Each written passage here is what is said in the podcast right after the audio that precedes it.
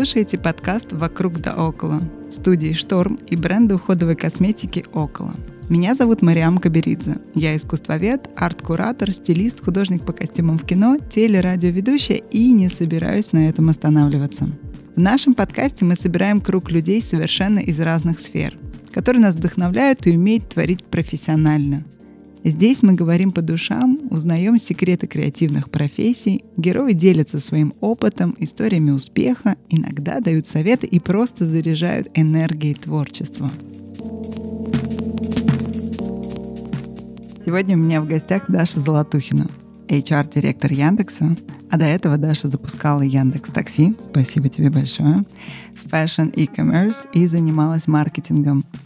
Также Даша — автор курса про креативное лидерство и кандидат культурологических наук. Даша, привет. Привет. Ну, расскажи мне, пожалуйста, как ты стала кандидатом культурологических наук и зачем тебе это было нужно? Меня никогда не спрашивали, зачем мне это было нужно.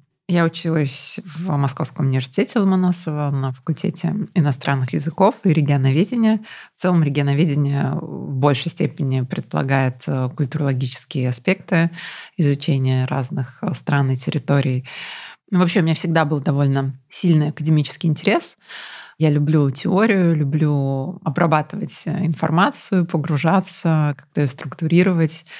Поэтому мне в целом было интересно. Мне предложили поступить в аспирантуру. А, ну я тогда еще жила в общежитии, и в целом это была возможность как-то продлить э, жизнь на территории университета. То есть какие-то разные факторы, и бытовые, и интерес, и любопытство. И мне хотелось еще какую-то авторскую выбрать тему, которая сможет для меня быть ну, мостиком, может быть, к дальнейшей работе. И я в рамках диссертации занималась исследованием культурных брендов территорий. Собственно, сработало это дело твоей жизни отчасти, правильно? Работа с брендами. Да, да, это на самом деле было единственное слово бренд, это было единственным мостиком к моей будущей карьере в маркетинге. Поэтому, ну, а слово культура, культурный бренд было мостиком к моему интересу всему, что связано с искусством и технологиями. Вот поэтому, наверное, все не случайно было. Хотя я, мне кажется, тогда не задумывалась, зачем. Как-то было в потоке. Я знаю, что у тебя очень такой был разносторонний и очень активный опыт э, в детстве, в поиске себя, в развитии себя. Это и танцы, это и вокал, при этом это, конечно, поступление в МГУ. Расскажи, пожалуйста, как сформировался твой путь, из чего он сложился, и когда, наверное, да, самое интересное, ты поняла, кто ты и чем ты хочешь заниматься. Как это говорят, нашла себя. Я каждый раз, когда меняю содержание работы, последние три года это происходит каждый год, и я думаю, что вот я нашла себя. Если честно, я ну, первый раз почувствовала, что я нашла себя в период моей карьеры не в Яндексе, а в период э, продюсерской деятельности, когда продюсировала спектакль в театре. Я поняла, что мне очень нравится роль продюсера, потому что она предполагает создание импульсов, объединение людей вокруг какой-то классной идеи. И когда ты можешь просто с нуля от идеи что-то создать сам. Да? От идеи до момента, когда у тебя есть команда в 100 человек, у тебя есть крутой продукт, о котором говорит Москва. И мне это очень э, дало классное ощущение уверенности и понимание того, что мне нравится быть тем человеком, который создает импульсы. Вот в целом работа любого управленца, да, работа любого продюсера, она об этом. И если до этого я, наверное, в большей степени, может быть, мечтала э, себя реализовать творчески в какой-то артистической профессии, певицы или художника, то вот после этого опыта продюсерского я поняла, что вот в этом мой талант — это объединять людей, зажигать их какой-то идеей, концептинг, да, придумать какие-то концепции, которые дальше уже более талантливые люди могут э, развить, придумать, сделать их красивыми и, в общем, как-то так. Ну, я так поняла, что на этом э, поиск себя не закончился, раз ты сказала, что первый раз. Расскажи про все другие, наверное, разы, когда ты получила там профессию, которая с тобой осталась, и раскрыла там еще одну твою грань. Я так понимаю, что они же не взаимоисключающие, правильно? Да, этот продюсерский опыт театральный был э, такой точкой осознание своей идентичности профессиональной, того, что у меня классно получается. Потом я вернулась в Яндекс и, собственно, подумала, окей, теперь я могу все то же самое делать, но в Яндексе на другом масштабе, с большими командами, продюсировать как руководитель команды большое количество разных проектов, продюсировать целые команды, создавать команды. И, собственно, я занималась долгое время маркетингом, это тоже очень такая работа, с одной стороны, аналитическая, с другой стороны, очень творческая, потому что много идеологической составляющей, мифотворчества, сторителлинга. И потом я подумала, окей, но вот я занимаюсь какой-то конкретной функцией в бизнесе, маркетингом, я бы себя хотела попробовать теперь в роли SEO, да, в роли там, в general management. И я тогда оказалась в Якоме, в Яндекс.Маркете, и э, в роли, можно сказать, мини-SEO. Мы так называли руководителей направлений, всех, кто запускает какие-то категории, новые направления. И мне мой босс э, Даня предложил запустить фэшн-направление, перезапустить детскую категорию на маркете и собственные торговые марки. Создать линейку собственных торговых марок в разных категориях. Ну и вот я начала этим заниматься. Мне супер нравилась моя работа, потому что супер SEO — это вообще моя будущая роль. Сейчас я мини-SEO, потом буду SEO. Все классно развивалось. Я была очень воодушевлена. И потом мне спустя 8 месяцев предложили стать HR-директором. И я подумала, окей, вот это поворот. А почему? Почему тебе предложили эту позицию? У нас произошли изменения в передвижении в топ-менеджменте. Эта роль освободилась HR-директора, и мне эту роль предложили, потому что HR — это, с одной стороны, про какое-то большое количество административных процессов, в которых нужна экспертиза, например, компенсации льготы, да, кадровые процессы. Но, с другой стороны, это в первую очередь, на самом деле, про создание культуры, про идеологию, про ценности, про объединение людей вокруг конкретных ценностей, вокруг конкретных мифов, да, которые сегодня очень сильно меняются, потому что контекст такой супер смутный в России особенно, да, и это требует создания новых мечт создания сильного комьюнити, поддержания сильного комьюнити, удержания людей, вовлечения людей в какие-то новые планы. То есть что, это духовный центр корпорации, получается? Духовный центр корпорации, так про это не думал, храм. Да? Ну, я себе представила, знаешь, как в аэропорту есть всегда молельная комната, зона, да. куда можно в аэропорту зайти и одухотвориться, скажем так. Ну, скажем так, это место, которое помогает сформулировать и концептуализировать распространить да, вот веру, ценности, культуру. Потому что, конечно же, культуру компании создают люди. Да, нельзя сказать, что вот какой-то конкретный человек это сел и придумал. Понятно, что в Яндексе еще особая атмосфера и культура, которая уже там на протяжении больше 20 лет э, создается сотрудниками, инженерами, предпринимателями. Поэтому тут тоже не буду преувеличивать роль, вот, но а, кто-то должен за этим следить да, чтобы это не разрушить. Расскажи немножко про жизнь Яндекса. Вот для людей, которые не знают или никогда не видели и не читали статьи про это. Из чего она состоит? В чем особенность этой компании в плане вот как раз той культуры, о которой ты рассказываешь? Потому что я слышала только какие-то отдельные истории, да, но из твоих уст это будет, наверное, как первоисточник, чтобы понять немножечко, чем эта компания так отличается от всех других корпораций в России. Во-первых, это супер талантливые люди. Большая часть компании — это инженеры. То есть это люди с э, математическим образованием, да, техническим образованием, очень умные люди. Это сразу создает высокую планку. Это задает любопытство, интерес, желание самому развиваться. То есть я часто слышу от э, новых людей, которые говорят одними и теми же словами, что первые несколько месяцев я себя чувствовал тупым и до сих пор себя так чувствую. И это очень круто, потому что ты действительно находишься с людьми, которые рядом с тобой постоянно задают какие-то новые стандарты, которые тебя восхищают своим интеллектом. И есть всегда какой-то огромный потенциал для развития личностного, интеллектуального и для интеллектуальной терапии, когда рядом с тобой есть умные люди рядом. Это первое. Второе — это дух свободы. Это проявляется во всем. Это возможность экспериментировать, это возможность что-то придумывать, это возможность на самом деле принести, рассказать и попытаться защитить любую идею, если ты хочешь ее реализовать. Да, наверное, вот дух свободы — это то, что очень ярко проявляется. Открытость, неравнодушие, потому что таком, наверное, в ДНК нашей культуры это то, что всем не все равно. Я правда, редко встречала людей. Сейчас это 20 тысяч сотрудников в компании, и я, наверное, помню единицы людей, с которыми я взаимодействовала, и которые были бы равнодушны к тому, что они делают, и к тому, что делает их сосед. Это тоже важный аспект культуры, что даже если человек не имеет отношения к твоему проекту никакого, он все равно может прийти, сказать, дать обратную связь, покритиковать, набросить.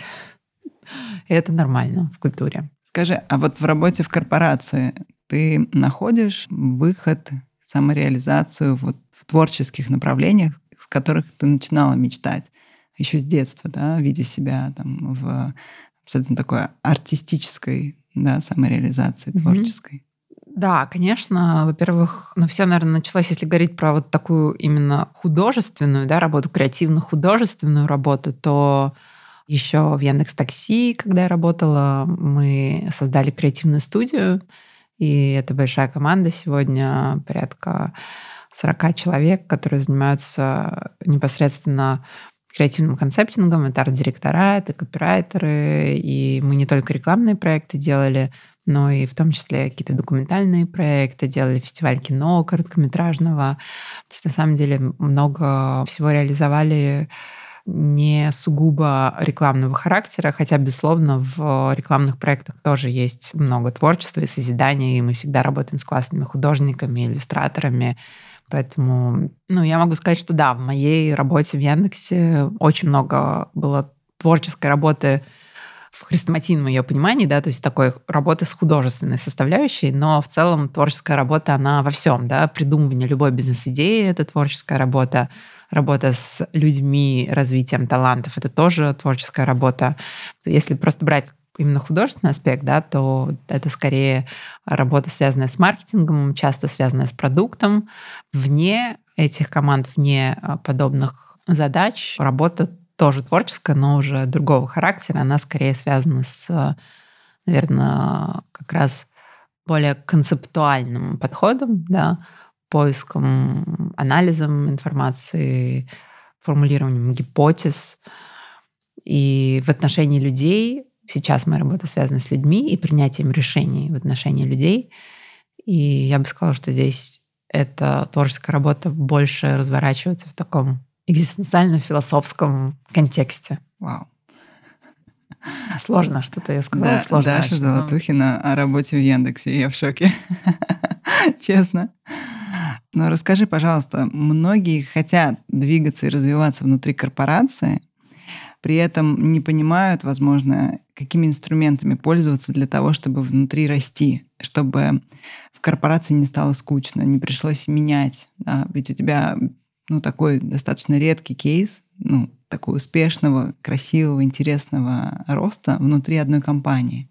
И вот тут очень интересно узнать, э, может быть, твои какие-то лайфхаки, может быть, какие-то инструменты из накопленного опыта, чем можно поделиться и рассказать инсайт да, работы, развития, роста внутри одной корпорации. Ну, сразу, наверное, сделаю дисклеймер, что корпорация корпорации рознь, да, то есть, как я уже сказала, что Яндекс — это особенное такое комьюнити и особенная компания, в которой за все эти годы, я больше 10 лет уже работаю в Яндексе, я не чувствовала ни разу, что моя работа всегда, суть моей работы, она все время менялась. То есть мне постоянно приходилось делать что-то новое, и если вы работаете в компании, в которой действительно постоянно что-то меняется, какие-то новые рождаются бизнесы, проекты, то в целом ты можешь пройти путь за несколько лет в такой компании, в компании-экосистеме, да, можешь пройти путь, как будто бы ты в разных бизнесах поработал, а может быть даже в разных индустриях. Вот это круто. В целом для молодых специалистов это вообще, мне кажется, огненная возможность, потому что ты, приходя в такую компанию, можешь действительно и в стартапе поработать, и в большом бизнесе, да, потому что есть э, совершенно разный масштаб проектов внутри экосистемы. Какие мои личные лайфхаки, как расти в корпорации? Я даже на самом деле думала про это сделать материал, но потом как-то со всеми событиями внешними другие темы вышли на первый план. Я думала об этом, что, наверное, основной мой козырь — это коллаборативность и партнерство. Я люблю конкуренцию здоровую. И всегда, вот сколько я себя помню, всегда я с кем-нибудь обязательно конкурировала. Но у меня есть такая способность, сохраняя азарт э, внутри себя и видя в ком-то конкурента, для меня этот человек одновременно является креативной парой. С человеком, с которым я могу вместе придумывать. Э, я радуюсь, когда меня этот человек провоцирует, э, челленджит, да, то, что называется, задает тебе какую-то новую, новую высоту проверяет на прочность. И вот в такие моменты очень важно сохранять открытость и понимать, что вы вместе делаете одно дело, и анализировать, какие у тебя сильные стороны, какие у твоего партнера, у твоей креативной пары сильные стороны, и как-то, в общем, талантливо пользоваться способностями друг друга. Вот я думаю, что в этом, наверное, мой секрет. И это не единственный возможный путь, потому что есть обратные стратегии, да, людей очень агрессивно настроенных, готовых свергнуть всех на своем пути, да, то есть властью, давлением, силой, влияния, да, пытающихся добиваться высокой позиции и такого успешного карьерного трека, это тоже работает. Вот. Но, например, это не мой путь. То есть мой путь, он более такой мягкий, как э, вода, текучий. Поэтому мне кажется, что вот это одна из очень классных рабочих стратегий, и в открытой культуре она, возможно, и работает. Второе, наверное, важно — это быть лучшим в своей профессии, в принципе, стремиться быть лучшим. И доказывать это не только внутри компании, но и вовне. А доказывать не ради признания или тщеславия, а доказывать ради доверия. Потому что когда ты... Вообще, что такое выстраивание репутации? Да, это не, не, не только для того, чтобы какие-то награды получить, ну, награды в широком смысле, да, но и для того, чтобы завоевать доверие команды. Когда ты завоевываешь доверие людей, там, смежных команд, то ты просто ускоряешь таким образом все процессы ты свою работу, а, соответственно, свой результат и свой рост делаешь быстрее.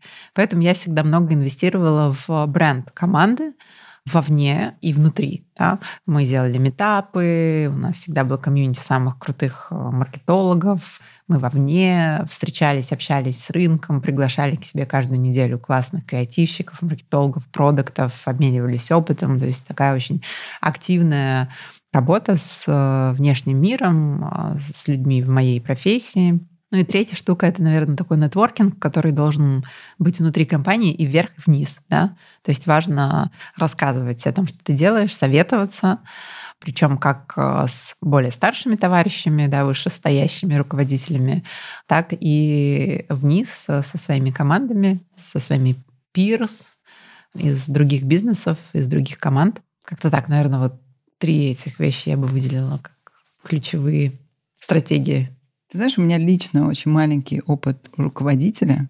А, я работала только в небольших командах, там, с несколькими людьми, которые являлись там либо моими ассистентами, либо ну, тоже как-то в партнерстве были в а, команде творческой. И я каждый раз сталкиваюсь а, с дилеммой, непониманием, наверное, какой-то такой э, дезориентации инструментов управления. В плане того, что есть же разные стили, да, есть, когда ты вот сейчас затронула такой момент, как советоваться, и это может проявляться как классный гуманный шаг навстречу, да, и возможность как раз а, настроить определенные отношения и возрастить да, всех вокруг, э, кто ниже стоит, и дать им какую-то такую уверенность и свободу самовыражения, высказывания и да, вклада в общее дело.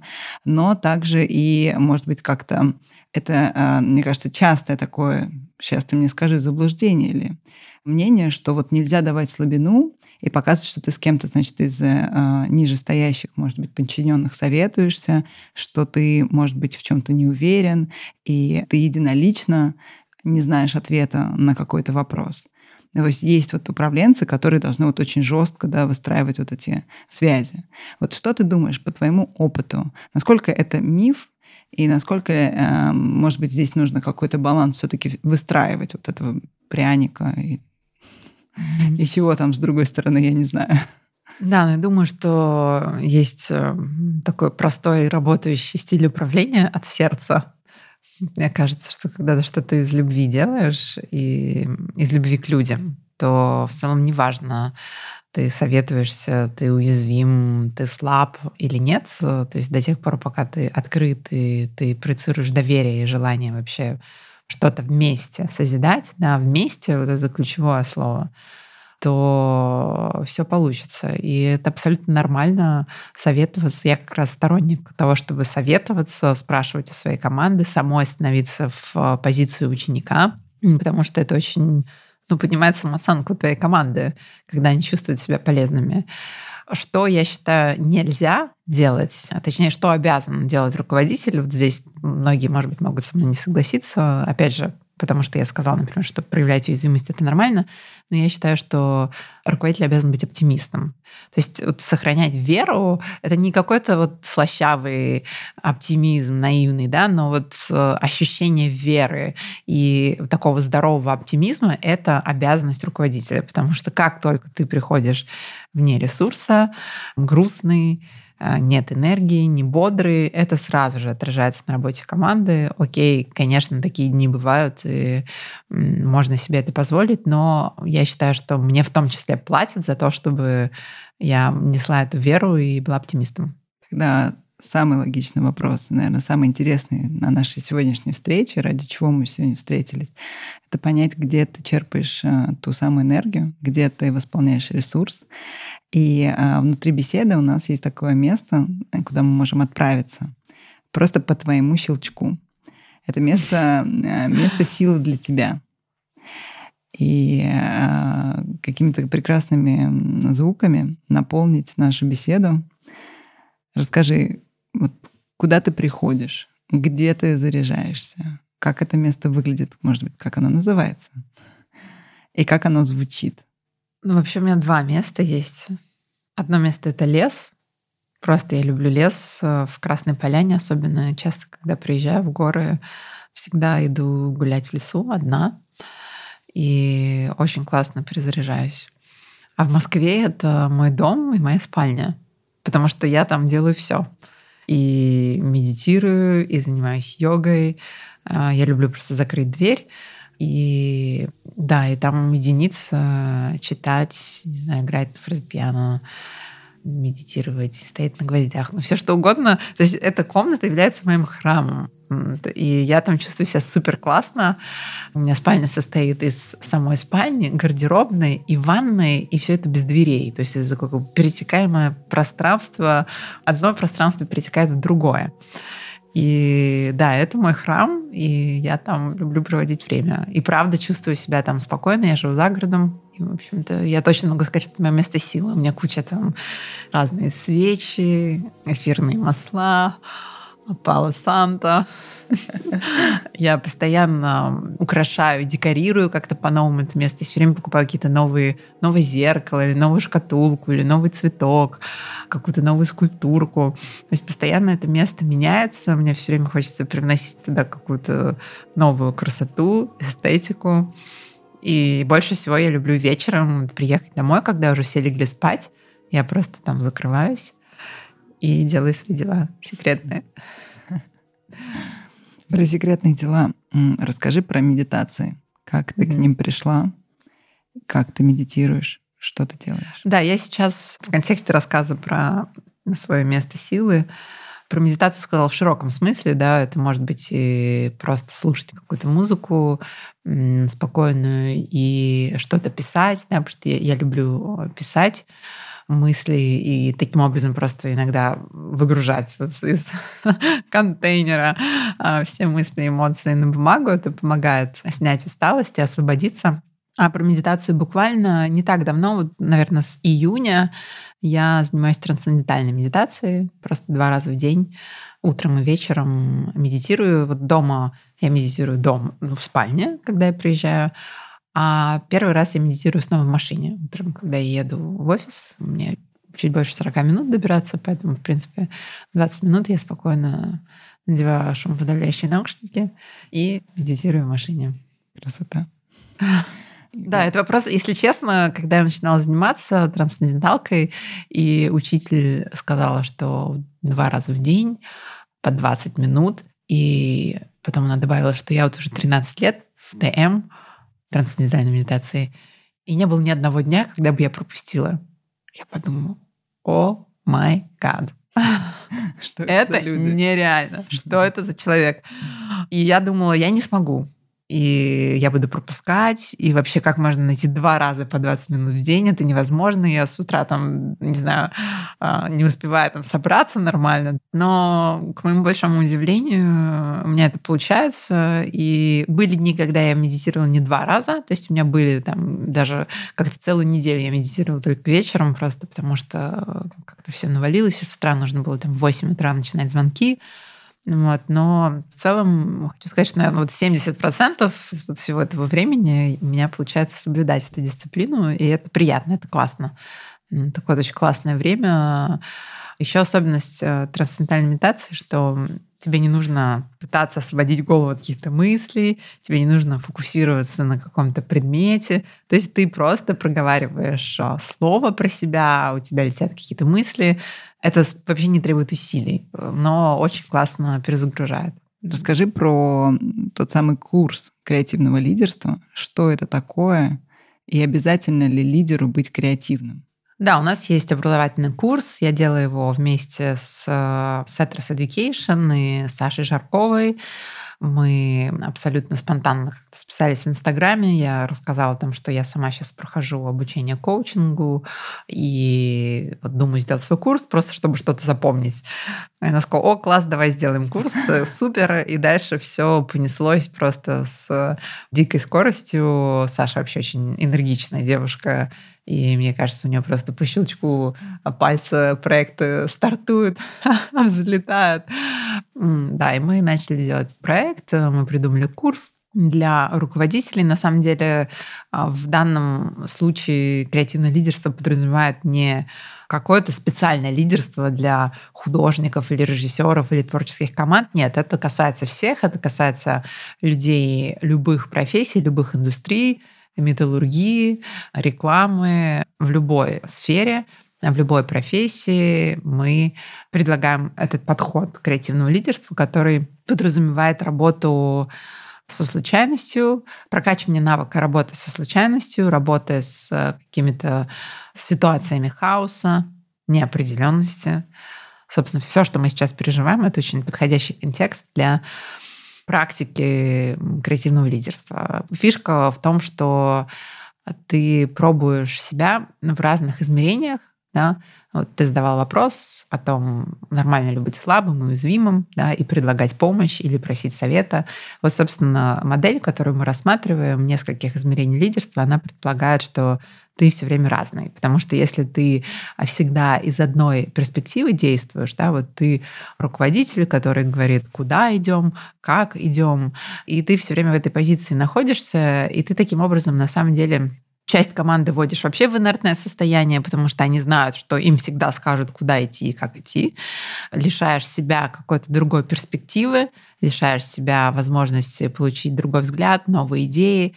Ну вот, поэтому фишка модели, которую мы изучаем в рамках курса, это переключение в разные измерения. Иногда ты можешь быть лидером за спиной, иногда ты можешь стать кому-то креативной парой, иногда ты можешь э, быть просто лидером-интуитом, который, в принципе, делится сигналами из своего бессознательного, да, и применять эти измерения и примерять эти роли можно, например, в рамках какой-то одной встречи, да, или в рамках целого дня, или решить, что я, в принципе, всю неделю буду лидером за спиной, буду предлагать помощь, да, не буду указывать, э, что делать. В общем, в этом смысл. В рамках курса мы тоже исследуем себя как лидеров, свои цели, свои задачи, свои амбиции, исследуем свои взаимоотношения с командой и исследуем тему создания среды, в которой легко людям придумывать и предлагать новые идеи. Сколько дней длится курс? А курс длится три месяца. Это онлайн-лекции, которые ты можешь смотреть в любой удобный для тебя момент. Плюс у нас раз в месяц есть общая практика на 4 часа. Ну, и есть чат курса, где мы обсуждаем лекции, делаем мастер-майнды, встречаемся на рандом кофе. Продано. Я сегодня буду гуглить. Да, мы, мне кажется, уже весной будем только делать следующий поток. Так что всем, кому интересно, пишите. Класс. Давай поговорим про уверенность в себе. Такая тема важная для многих. Как ты думаешь, уверенность в себе — это что-то, с чем человек рождается? Это что-то, что можно приобрести? Это что-то мигающее. Некоторые люди говорят, что вот сегодня уверена, завтра что-то случилось, и вот как-то уверенность куда-то делась. Как ты думаешь, уверенность в себе — это что? Мне понравилось определение «что-то мигающее», потому что я, наверное, как-то очень созвучно это ощущаю, что это что-то, да, мигающее.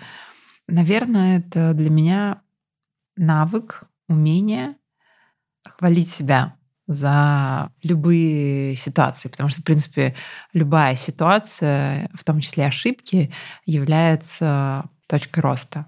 И вот, наверное, для меня уверенность в себе — это умение даже в сложной ситуации или в ситуации, когда тебе кажется, что кто-то обесценивает то, что ты делаешь, да, или обесценивает тебя, или какие-то твои качества, что в этой ситуации ты можешь себе положить руку на сердце и сказать, ну, это классно, что я сейчас проживаю этот опыт. Я молодец, что вообще ввязалась в эту ситуацию. Я проявила смелость, э, даже несмотря на то, что я совершила ошибку, или я вступила в конфликт, но это окей, потому что мне было важно проявить эти эмоции, и в этом есть я.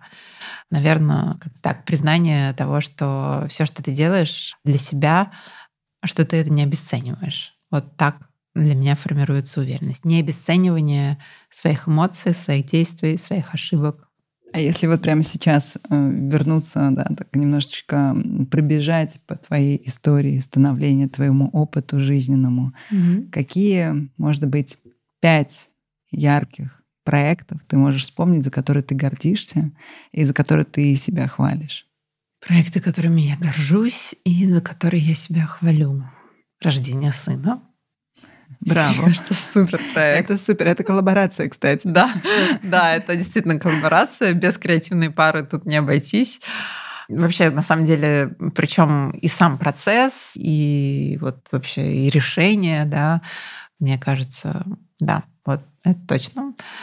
В Яндексе, я думаю, что просто очень много было проектов. Но для меня важным проектом в Яндекс Такси, потому что это было моим долгим местом работы внутри компании.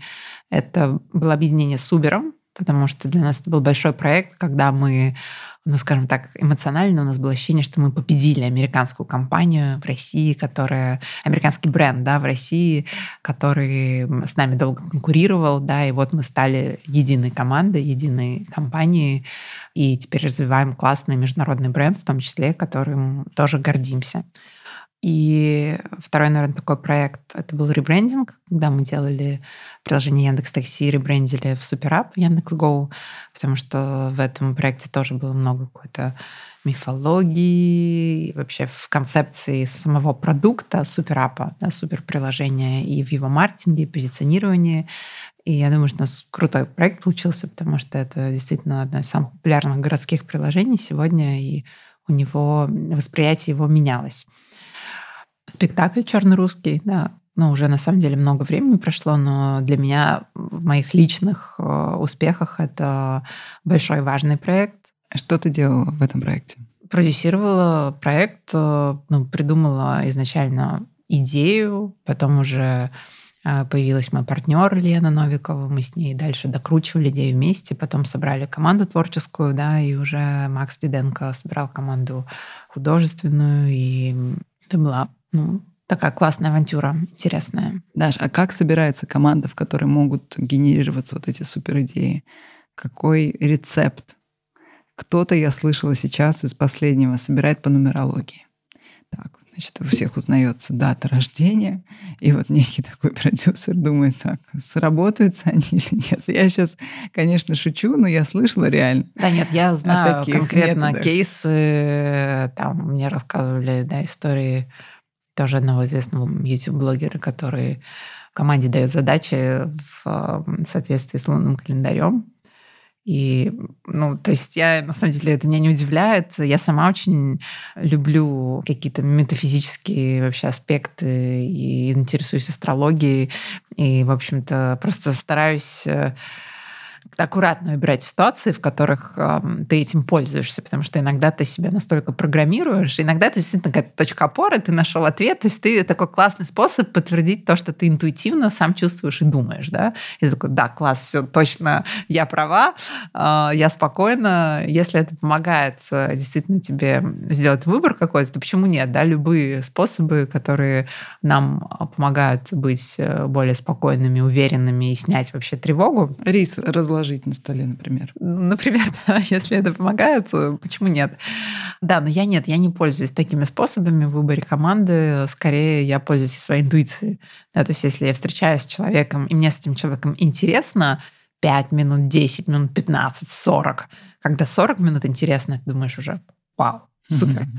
Вот, потому что у тебя есть еженедельные встречи с сотрудниками, да, с э, игроками в твоей команде, и классно, чтобы ты на этих встречах не скучал на протяжении недель, месяцев, а может быть лет нескольких.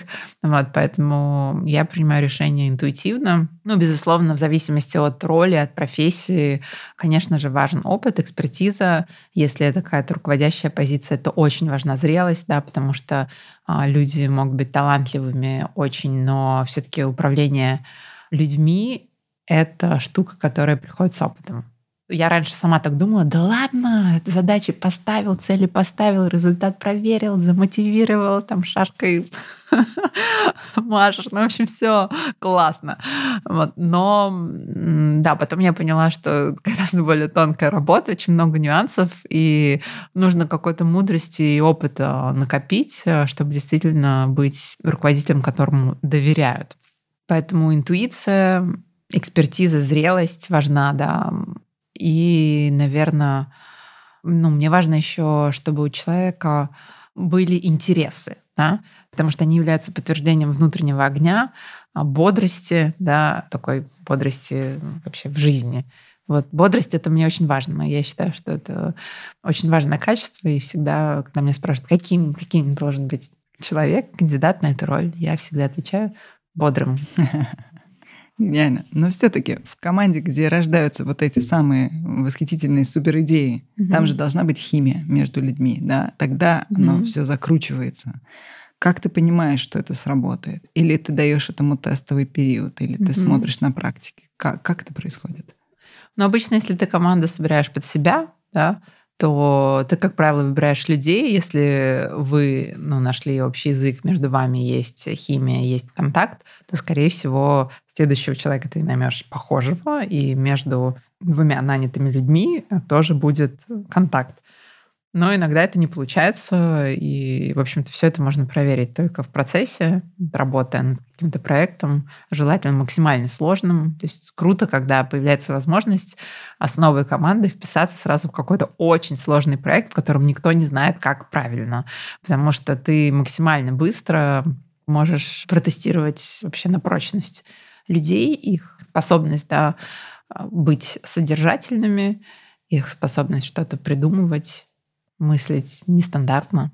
Скажи, а когда ты перезагружаешься, сейчас я опять, знаешь, возвращаю нас в приятную mm-hmm. вот эту зону, в твой храм, вот это пространство без дверей, когда ты перезагружаешься, на что ты настраиваешься, как ты выбираешь, на что настроиться, как ты выбираешь некое направление, некий тренд внутри себя, по которому ты после вот этой перезагрузки ты будешь двигаться дальше, как ты настраиваешься ну, хотя бы даже если конкретизировать, ну, на новый день, да, обновившись, выспавшись, проснувшись.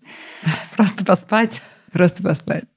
Этого достаточно. Но у меня есть какие-то ритуалы. Мне важно каждый день соблюдать э, какую-то дисциплину. Вот у меня есть, там, не знаю, 10 пунктов а в заметке в телефоне, что вот я там каждый день, например, делаю там, 10 минут йоги, там, медитация два раза в день, что там еще у меня в списке? Там я хожу на массаж несколько раз в неделю. И я знаю, ты танцуешь. Хожу на танцы, да. Вместе, мне кажется, надеюсь, мы вместе, насколько я знаю, ходим на танцы с тобой. Я хожу только пока в чате. только в этот, в этот чат. Да, я хожу в чат. В общем, я надеюсь, что как-нибудь ты тоже присоединишься, и мы вместе окажемся на танцах. Да, поэтому вот у меня есть такой списочек. Ну, спортом я тоже занимаюсь. И вот на каждый день недели у меня есть какие-то несколько пунктов. И я принимаю, что я могу их сделать не все. То есть если я хотя бы, там, не знаю, три, три галочки поставлю из десяти, Ты себя день. похвалишь. Да, я себя похвалю, да. Раньше так не было. Раньше я, конечно же, думала, а-та-та, я не сделала 10 пунктов из 10. Сейчас супер, я сделала 3, и это классно. Поэтому я пишу 10, чтобы всегда было какое-то пространство для недочетов. И, в общем, как-то так, так проще себя похвалить. Но ты находишься постоянно вот в этом а, состоянии, не знаю, работе, в творческой в том числе, да, в поиске, наверное, новых идей, новых трендов, в считывании контекста событий, информации, новостей, даже просто говоря, да. Расскажи, что ты сейчас видишь, что сейчас актуально, вот сегодня, здесь и сейчас, да, мы пишем э, эту запись, понятно, что это может измениться, но какие глобальные тренды ты для себя выделяешь и в каком направлении а, мысленно сама двигаешься? Ну, эти тренды просто могут быть очень в разных э, плоскостях. Есть плоскость э, человеческих отношений, да, в которой, мне кажется, вот это движение в сторону вместе и объединения — это очень большой тренд. И не только в России, в целом я много где то наблюдаю, что люди сейчас много об этом говорят, да, об уходе от какого-то такой совсем индивидуалистичной культуры и позиции к объединению, к созданию чего-то вместе, к коллаборативности. Тренд про открытость и уязвимость, да, вот он уже несколько лет продолжается, и то, что называли shared intimacy, да, открытая такая интимность, когда вот несколько лет назад в Инстаграме все начали делать каминг и а, стало нормальным делиться своими а, проблемами, депрессиями, травмами. Этот тренд э, продолжается. То сейчас, сейчас это стало уже, мне кажется, такой нормой, что никто не обращает на это внимания. Да? Сейчас Но... это стало инструментом для построения личного бренда. Да. То да, есть такой, да. можно сказать. Вот этот shared intimacy выглядит как костыль. Я драматично для, думаю. для, для построения личного бренда. Думаешь, mm-hmm. так, на чем построить. И обязательно, вот э, это уже классическая, всем известная история, нужно рассказать, как ты пришел к, не знаю, к своей экспертизе через личную боль. Угу. Вот ты считаешь, что это еще работающий инструмент, или он уже настолько заезжен, что ну, лучше не использовать? Слушай, я думаю, что это законы драмы, да, и они всегда работали с момента появления драматических произведений и будут работать, и работают. И я помню, как-то я тоже готовилась к написанию эссе в э, американский университет. И когда ты на экзекутив программу поступаешь на управленческую программу в Гарвард или Стэнфорд, то эссе нужно писать определенным образом тоже о том, какая ты несчастная девочка, родившаяся в богом забытой стране, как всю жизнь э, там ты стремилась пробраться к свету и величию, как на пути твоем э, вот это советское прошлое, постсоветский мир разрушали твои мечты и амбиции и так далее. Ну, то есть вот через страдания и боль э, пришла к успеху. Это работает, да? Ну, потому что люди любят такие истории, и, ну, и в этом есть вера, да, стержень людей, которые делятся своим успехом, пройдя через боль, через страдания.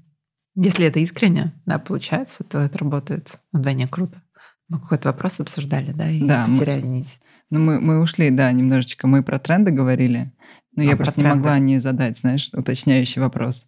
Да. если возвращаться, да, вот к списку неких ориентиров. Ну, есть тренды в другой плоскости. Собственно, мне близка сфера технологий, поэтому я чаще об этом говорю про ощущение какой-то свободы, да, что как криптомир да, дал возможность на самом деле ощутить вот эту свободу и такое как бы новый какой-то андеграундный NFT искусство, да, то есть такой как бы андеграундный подход, э, противопоставляющий себя, там, NFT мир противопоставляет себя традиционному рынку современного искусства, да, крипта там, консервативным банковским системам да, и национальным там, банковским системам и дает определенную свободу, отсутствие границ, И я думаю, что вот этот тренд, он будет продолжаться, потому что технологии, в конце концов, они должны служить гуманизму. И метавселенные, возможность э, путешествовать сквозь э, разные миры, Возможно, в будущем мы придем к какому-то правительству новому и отсутствию границ национальных. Я понимаю, что это все как утопия звучит, да, но я абсолютно уверена, что какие-то подобные комьюнити, автономные какие-то федерации будут появляться. То есть люди так или иначе будут создавать миры, э, в которых они будут пытаться получить свободу от государств, корпораций. Но это как будто бы кажется, знаешь, таким далеким будущим, хотя мы можем посмеяться, вернувшись к этому интервью там аж через несколько лет и сказать, вау, посмотри, как все схлопнулось, очень быстро случилось. Но все-таки, а вот из трендов здесь и сейчас, вот на что ты опираешься, что-то вот тебя вдохновляет в твоей работе непосредственной в этом дне? Что-нибудь такого, знаешь, а, может быть, краткосрочного, но что тебе действительно включает? Когда ты в определенной какой-то теме постоянно находишься, да, то, безусловно, фокус внимания туда и направлен. И поскольку я сейчас занимаюсь HR, людьми, то, говоря про практики в больших компаниях, не только в больших, в целом все, что связано с э, психотерапией, практиками осознанности, практиками внимания, это большой тренд которые осваивают не только какие-то маленькие прогрессивные стартапы, но и большие компании, корпорации. Я так говорю не потому, что большие компании, корпорации позади, а потому что просто когда у тебя десятки тысяч сотрудников, ты не можешь просто взять и внедрить там медитации каждый день, mm-hmm. потому что у тебя люди разные, они все это примут. И Поэтому в том числе большие корпорации тоже пробуют разные подходы, которые помогают людям справляться с выгоранием, справляться с усталостью, прокачивать креативность. Вот это большой тренд. Большой тренд на самом деле внутри компании — это отказ от систем оценок, Потому что ну, долгое время тоже в больших компаниях существовали и во многих существуют. И сегодня системы оценки полугодовые или годовые, то, что называется performance appraisal да, или performance review, когда оценивают твой перформанс, твои результаты, твою деятельность. Вот многие компании сейчас отказываются от э, подобных перформанс-историй, в частности, большие технологические компании. Э, что а как же тогда, как же mm-hmm. они оценивают эффективность? Есть такой подход не ретроспективный, да, когда ты оцениваешь то, что сделано, когда ты фокусируешься на будущих вызовах, да, то есть э, ты постоянно сфокусирован на формировании будущих вызовов. Да, наверное, какая-то рефлексия, она есть, то есть она существует, но она существует не в формате какой-то единой системы, она существует в формате разговора со своим менеджером, да, своим руководителем, когда вы поговорили, обсудили, договорились, как-то понятийно сошлись э, на том, что получилось, не получилось. Но это не система, где тебя сравнивают с результатами других людей, да, или где тебя сравнивают с другими людьми, ну, сейчас это такой один из тоже больших трендов. В развитии талантов э, есть большой тренд в лидерских подходах, да, как раз вот такое гибкое лидерство, аутентичное лидерство, креативное лидерство. Вот это абсолютно разные есть теории подходы, но их смысл в уходе от авторитарного подхода к более гибкому, действительно такому алхимическому подходу. То, что ты говоришь по поводу ухода от системы оценок и ориентира на будущих вызовов, я считаю, что звучит очень как а, практичный инструмент для такого самокоучинга угу. в трудную минуту, когда начинаешь э, зарываться в самокритике, угу. сориентироваться на чем-то, что грядет, угу. на чем-то, где ты можешь а, прокачаться и туда направить всю энергию. Скажи, тебе свойственна самокритика? Да, конечно. В общем-то, я сегодня говорила о том, что нужно похвалить себя. Это такое следствие моей личной психотерапевтической работы, потому что я очень всегда была склонна к самокритике и сейчас. И ну, это большая работа. На самом деле, я считаю, что это, с другой стороны, это может быть и неплохо, потому что это то, что всегда тебя мотивирует делать больше, лучше. И это то, благодаря чему у меня есть то, что у меня есть. Да? Потому что, когда я первый раз пришла к психотерапевту, я после первого сеанса подумала, нет, мне не нужна психотерапия, и я не собираюсь себя менять, потому что вот то, что я такой перфекционист, и то, что я страдаю от этого перфекционизма, и то, что я все время занимаюсь самокритикой, это же и есть мое топливо, это же и есть мое топливо для создания новых проектов, для придумывания новых идей, что мне все время мало.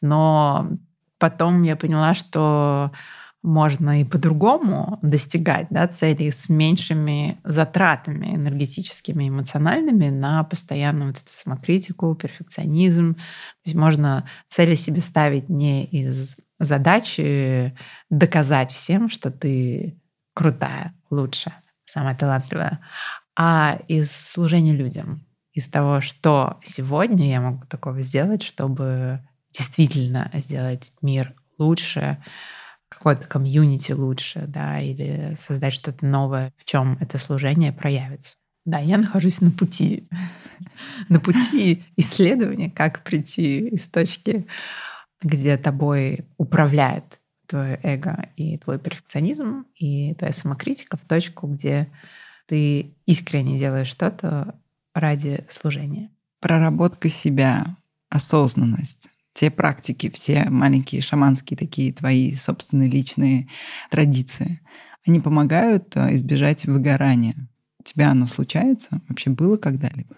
Я думаю, что сейчас у меня есть этот период, он связан и со сменой деятельности, и с внешним контекстом, и какими-то личными переживаниями. То есть я последние полгода проживаю этот период но мне бы не хотелось назвать это депрессией. Мне кажется, что это не депрессия, потому что я вроде бы улыбаюсь, но такое, знаешь, состояние, когда ты не радуешься окрыленно, когда ты как будто бы не можешь радоваться тому, что происходит.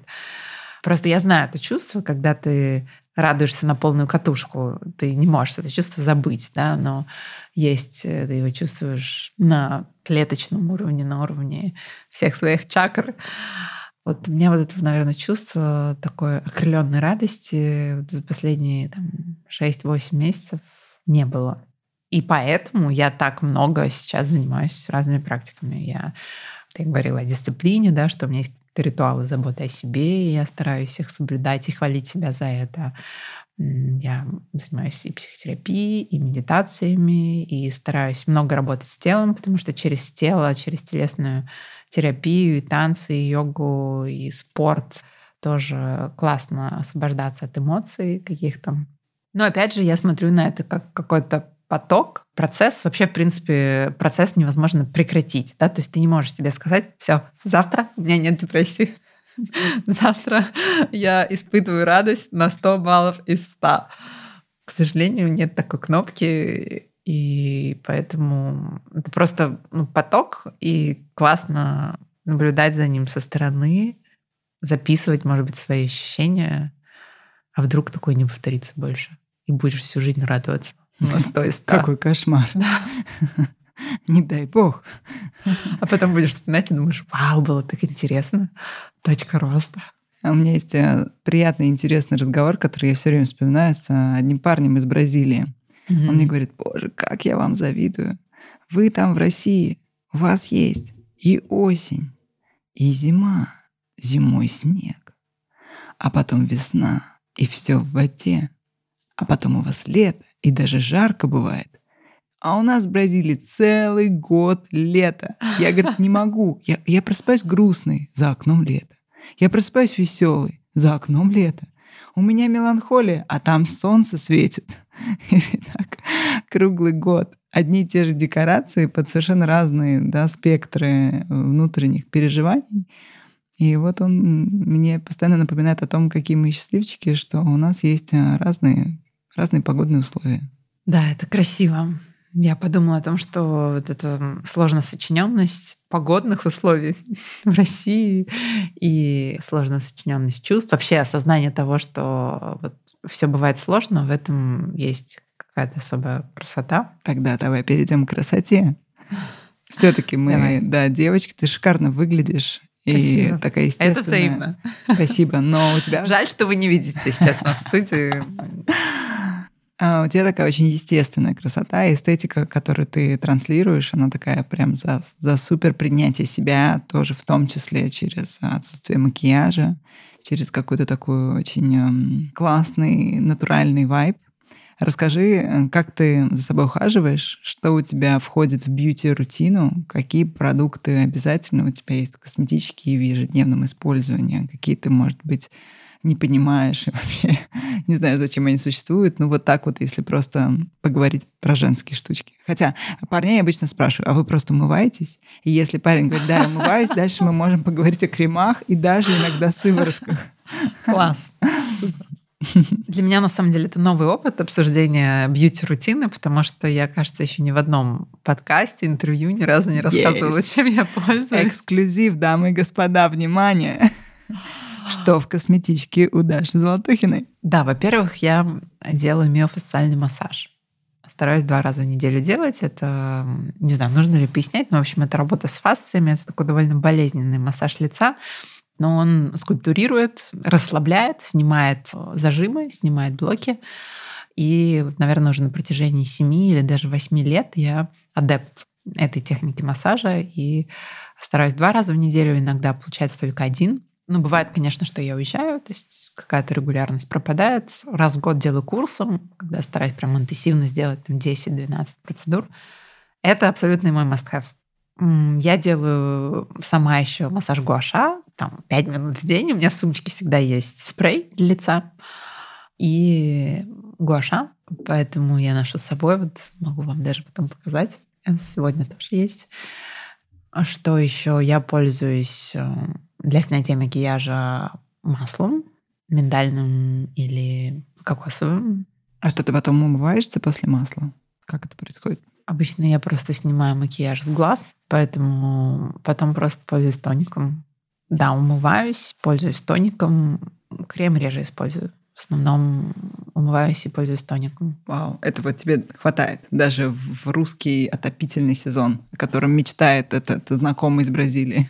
Ну да, я как-то никогда не была адептом увлажняющих средств. Бывает, что прям сушит кожу, и я использую сыворотки и какие-то флюиды но в целом это не является таким ежедневным мастхавом моим. То есть если я куда-то еду и не взяла с собой крем, то я без этого не страдаю. Не пропадешь. Да, вот умывалка и тоник э, я пользуюсь всегда.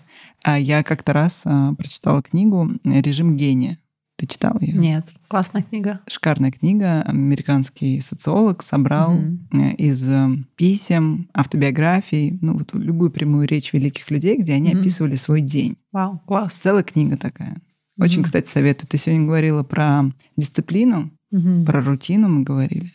И там описывается, не знаю, Сартр, экзистенциальный друг, политики, Черчилль, художники, ну, в общем, совершенно разные деятели за 20 век, которые описали, во сколько проснулись, что первым делом сделали, что поели, когда работали, когда отдыхали, когда с друзьями встречались, сколько шагов в день делали. Mm-hmm. Ну, вот такую информацию. Mm-hmm. Прочитав эту книгу, я поняла, насколько они же все продуктивны, нет сомнений, но насколько уникальные есть особенности и привычки, которые ну, нажимают кнопки определенные и вводят человека в состояние продуктивности, творчества, состояние отдыха и покоя. Ну, например, Гертруда Стайн писала во время жизни во Франции со своей компаньоншей, они садились в кабриолет, ехали по полям Нормандии в поисках пасущихся коров – находили необход... ну, ту корову, которая как-то привлекала Гертруду, доставали раскладной стульчик, значит, с парты такой со столиком. Она садилась прямо напротив этой коровы и начинала писать. Были моменты, когда, сев за столик, значит, э, смотря на корову, та ее не вдохновляла, приходилось дислоцироваться, менять место и искать другую корову, которая все-таки заставит Гертруду Стайн написать великие там критические статьи или что-то еще. И когда я это прочитала, я поняла, что вау, моя сейчас задача — это вот найти, нащупать свой режим-ритуал, который поможет мне быть в состоянии ресурса, там, не знаю, креатива, чего угодно, продуктивности и просто счастья, наверное. Вот счастье, точка, достаточно будет, если этот режим получится. Поэтому узнать твои штучки, да, мне кажется, и для меня, и для всей аудитории, для людей ценно, да, для того, чтобы. Я сейчас подумала, что ничего такого особенного по сравнению с Гертрудой Стайн. Любишь конечно. коров? Никогда не задумывалась. Я каждый день принимаю горячую ванну вечером с разными эфирными маслами. Я их выбираю по настроению. У меня есть такие разные коробочки с названиями «Успех», «Друзья», семья, работа. И там лежат разные масла. Розы, розмарин, а, цитрус. И я каждый вечер прихожу и выбираю какой-то аромат и принимаю ванну каждый день. Я не могу без этого жить. Горячую, я очень люблю горячую воду. Вау, ну вообще-то это очень красивый ритуал. По сути, ты снимаешь день с себя. Да, да, да, да. Я уже, когда еду домой, я представляю, как я сейчас вот это ощущение, когда ты просто стекаешь вот так вот под воду. Это очень классное чувство расслабления. При этом я могу лежать с телефоном в ванной и продолжать там, как говорится, тупить. Вот. Но я это делаю, да, постоянно. Ну, вот утром я стараюсь какие-то тоже делать ритуалы, что-то одно, что я успеваю, там, или 10 минут йоги, или там, тоже в йоге есть такое простукивание, прохлопывание тела. Это может быть с недавнего времени, как я попробовала практику стояния на гвоздях. Я иногда утром могу постоять на гвоздях. В общем, как-то стараюсь какое-то утром обязательно сделать э, ритуал включения. Ну и медитация, о которой я говорила, да, то есть это тоже помогает, э, потому что утром ты просыпаешься с большим количеством мыслей. В разное время, на самом деле, я пробую разные практики. Когда-то я занималась по этой книге Джулии Кэмерон «Путь художника», небезызвестной. И, собственно, там есть практика утренних страниц, да, когда ты пишешь три листа А4 текста просто из чистого сознания поток э, мыслей и таким образом разгружаешь. Как ты успеваешь переключаться между ролями? Мы сегодня много посвятили профессиональной твоей части, немножко узнали о твоих вот э, таких магических навыках, а все-таки ты же еще мама, ты еще жена, ты еще и друг, да? Как ты успеваешь переключаться между ролями и успевать э, быть везде реализованной? Ну, во-первых, э, для каждого будет э, разным представление о том, что такое реализованный в конкретной роли, потому что кто-то скажет, что проводить время со своим ребенком раз в неделю это не является реализованностью в материнстве, а кто-то скажет, класс, супер. Ну, слушай, целый день в неделю, вау. Я спрашиваю только mm-hmm. относительно твоего самоощущения, mm-hmm. что ты чувствуешь, что ты реализована, что ты счастлива, что ты mm-hmm. э, дала то, что ты хотела, и столько, сколько хотела, и взяла, соответственно, mm-hmm. да, mm-hmm. будучи там, допустим, мамой. Ну и так во всех ролях, потому что кажется, что этот навык у тебя тоже особенный, и он есть. Когда ты зашла в студию, дорогие друзья, маленький инсайт, Даша была со встречи, Москва, дороги, транспорт, в общем, все это, все это. И сев за стол наших переговоров к микрофону, она сказала, так, мне сейчас надо переключиться и отключиться от, от того потока, в котором она была, с которым она зашла. Она, вот я в третьем лице, но, прости меня, описываю, описываю друзьям. Это прекрасное наблюдение. Я поняла, ага, Даши явно есть какие-то трюки по переключению и выхода из одного состояния и входа в другой.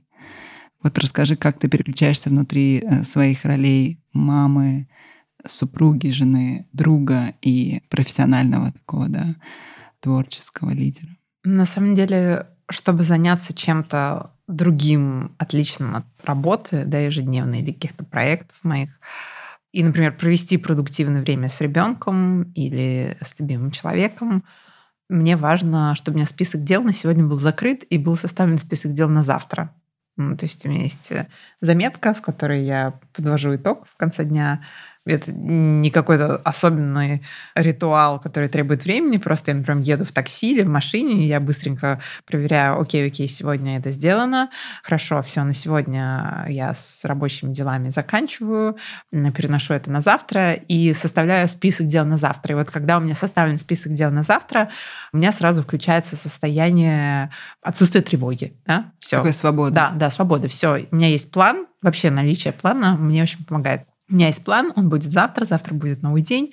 А сегодня я могу дальше посвятить время уже каким-то своим личным делам, семье. А вот, наверное, это то, что переключает. Когда нужно быстро переключиться на что-то, я стараюсь переключить внимание в область сердца. То есть я думаю о том, что я могу сделать глубокий вдох, и начать общаться как будто бы не из головы, а из э, сердца. Я не знаю, как это объяснить. Я понимаю о чем-то. Да, ну Возможно. просто представить, что вот э, у тебя голова переместилась в область сердца, а, и ты ну, начинаешь отсюда говорить. Просто буквально отсюда ты говоришь. Отсюда излучаешь звуки, и они находятся в каком-то облаке приятного света, тепла и какого-то очень доброго отношения к миру. Вот. Это помогает выйти из... Э, из monkey mind да. головы. Из monkey mind Да, супер. Я просто очень хорошо представила, и чтобы зайти в область сердца, там же тоже есть дверка. Как бы иногда не получается. А мне помогает просто прислушаться к пульсу. Когда просто слышишь, что бьется, и просто внимание туда уходит. Это если прям про такую тропинку конкретную. Вот у меня так это происходит. Я еще подумала, что еще один у меня есть образ, который помогает отключиться от потока вот такого мыслей бесконечных про проекты, про дела, про работу. Я себя представляю маленькой Дашей. У меня прям есть одна детская фотография, где я на качелях в белых колготках, в таком летнем сарафане с э, сердечками розовыми. Наверное, мне там года четыре. И я вот почему-то всегда представляю, как я беру за руку вот эту маленькую Дашу в этом сарафане с сердечками, и мы вместе куда-то бежим. И вот эта картинка, она очень меня тоже переключает. Вау. А что бы ты сказала себе маленькой вот отсюда, из этого момента твоей жизни? Что бы я сказала себе маленькой Даше? Что я тебя люблю. У нас с тобой получился очень сердечный разговор о карьере, о корпорациях, о личностном росте, о лидерстве, об инструментах, о всяких твоих вот шаманских, я их так называю, их так вижу, да, какие-то твои магические способности, наверное, управлять собой и развитием себя духовно в том числе. Прям вот у нас с тобой как-то абсолютно на контрастах темы, вопросы, а при этом такой сердечный разговор. Ты сейчас говоришь, меня переполняет, правда, улыбка. Ну, как-то, видимо, мы пришли к какой-то очень правильной кульминации разговора, потому что мне стало очень радостно да, беседы нашей. Это, Спасибо это, тебе это, большое. Спасибо Класс. тебе. Спасибо тебе.